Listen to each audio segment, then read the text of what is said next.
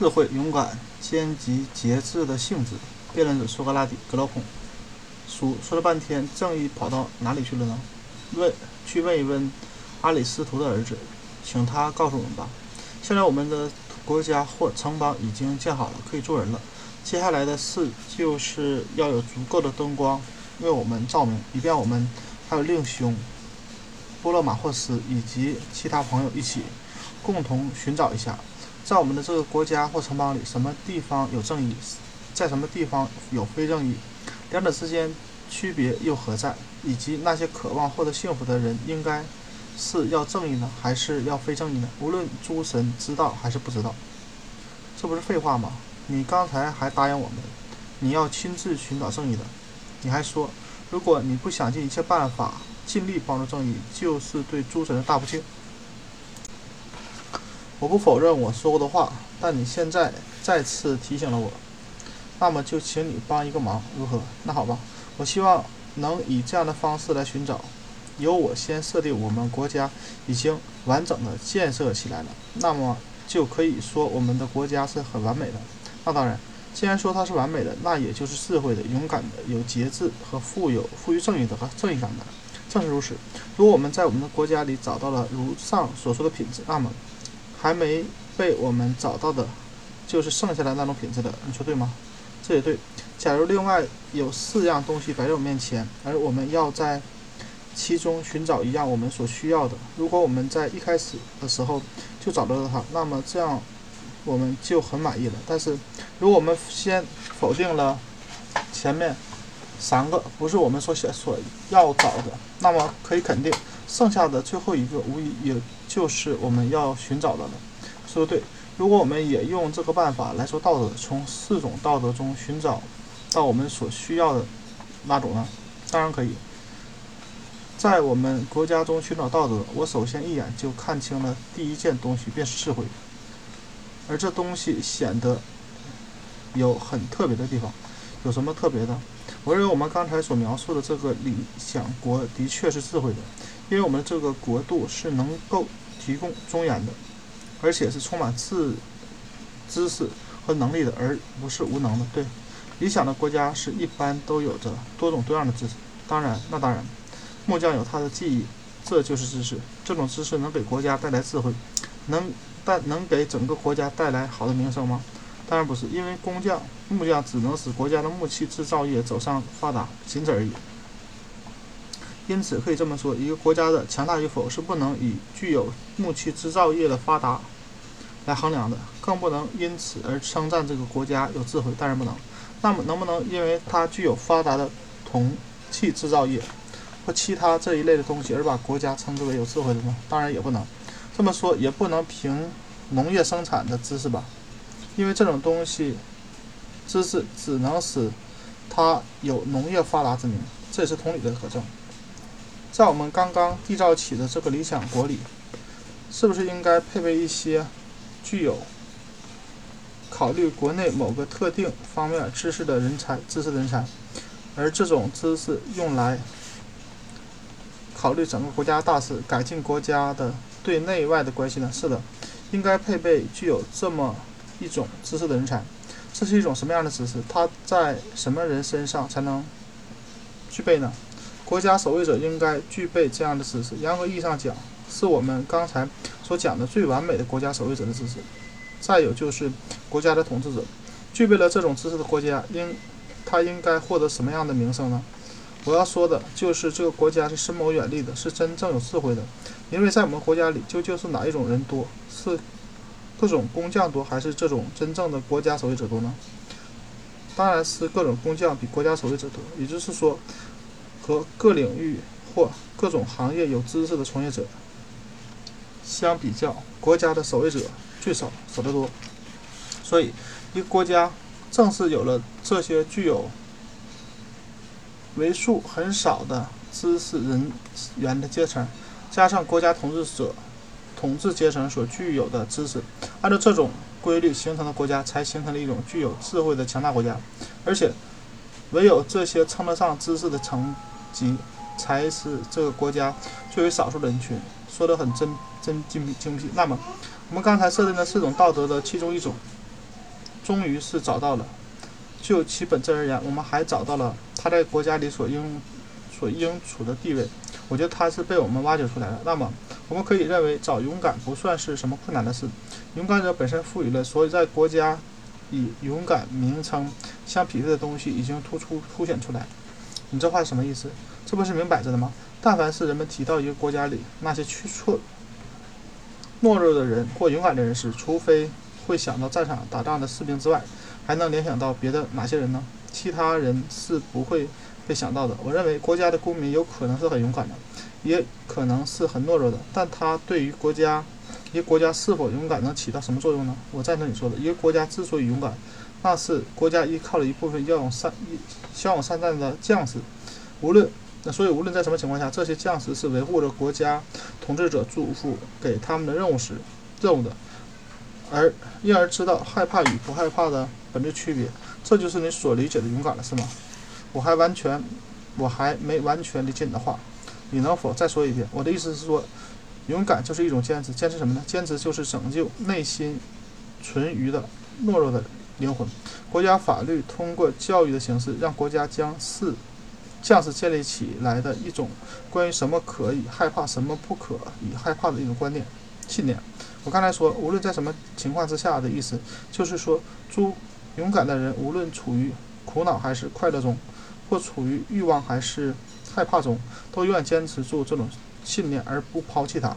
说到这儿，我又想给你举个例子，你愿意听吗？那就劳驾你了。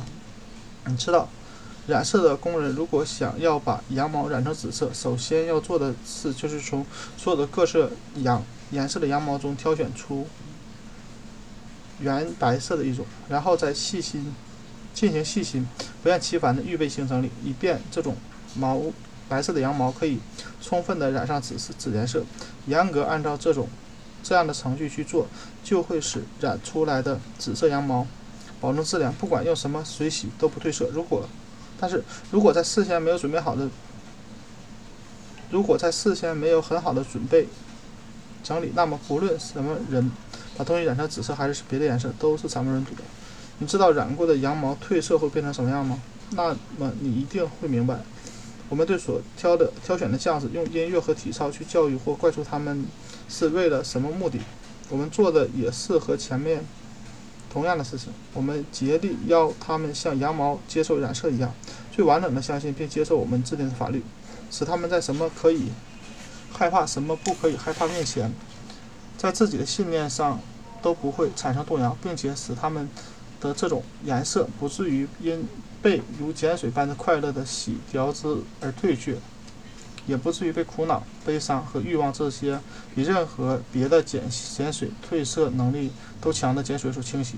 这种精神上的能力，这种关于可怕事物和不可怕事物的符合法律精神的信念的坚持，就是我定义出来的勇敢。如果你现在还提不出别的什么高见的话，我没有异议，因为我觉得你的勇敢的。论述是基于那些受过勇敢教育的人，从而排斥了没有受过勇敢教育的人。也就是说，你的理解之正确是围绕在法律的定义范围、定义域范围内的。非法律的，诸如表现在野兽、奴隶身上的勇敢，就得另当别论了。亲爱的格老孔，你说的对极了。那么，我对你关于勇敢所做的说明表示赞同。你似乎还可以那么推想：假如在“勇敢”二字的前面加上一个公民的限定词，我看在道理上也是相近的。如果你有兴趣，这个问题我们以后再做进一步讨论。我们现在要寻找的不是勇敢，而是正义。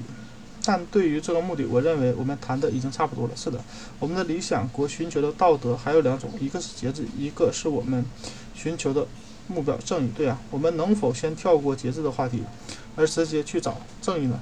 不知道怎么办才能做到这一点，因为我不想发现了正义，但却忽略了节制。如果你愿意让我高兴的话，就请先考虑节节节制吧。不让你高兴的事，我是肯定不会做的。那好，那就开始吧。要我来说，尽目前我之所知，节制的道德行比前面谈的勇敢话题在本质上更具有协调或者和谐的特征。为何这样说呢？节制是指人的一些快乐的欲望有秩序。且有理性的得到控制，平时总是听到人们说自己做自己的主人这句话，我觉得这就是节制的一种解释。而同样的解释，不同样的表述，我们似乎还可以听到其他类似的版本。你说是吗？是的，自己做自己的主人这种解释能有什么意义呢？你想想看，如果一个人是自己的主人，这也也就意味着他是自己的奴隶。一个人是自己的奴隶，也就自当然是自己的主人。为什么呢？因为这种话不管是谁说，其意都没有第二者。你分析的对，我认为每个人的灵魂深处都有一个较善的部分和一个较恶的部分。当较善的部分控制了较恶的部分时，这个人可能就是自己的主人。这无疑是一个溢美之词。而当他因为受了误导或受了引诱，以致较善的部分反被较恶的部分压制时，那么他就很可能要成为自己的奴隶。对于这种人，自然要受到公众的谴责，因为他的原则被他自己扭曲，而成为没有节制的人。言之有理。好了，把话题引向我们的理想国，你在这里同样也会看到两种情况之一，因为你已经看到了一个人的较善的部分统治住了他骄傲的部分。如果也套用自己做自己的主人的话，那么你应该承认，生活在我们这个理想国的里的。是自己的主人是说的对的，我看过了这个理想国，你说的对。让我们继续往下看，在这个国家里，各种各样的人的欲望、快乐和痛苦，通常都是孩子、妇女、奴隶和那些名义上被称为自由人的多数人身上出现的。的确如此。反过来看，这种善于靠理智和正确信念来支撑自己的德行，并用人的思考来控制自己的欲望者，就只能在少数天分。最好且受过良好教育的人中才可以见的。是的，你在这个国家里是否也能看到如上所提到的两种人在这里都有？但是大多数品质低微的人的欲求，往往是被少数具有智慧和好的德行的优秀人物所统治着的。是的。那么，如果你说，你说有什么国家理应被称为自己快乐的欲望的主人？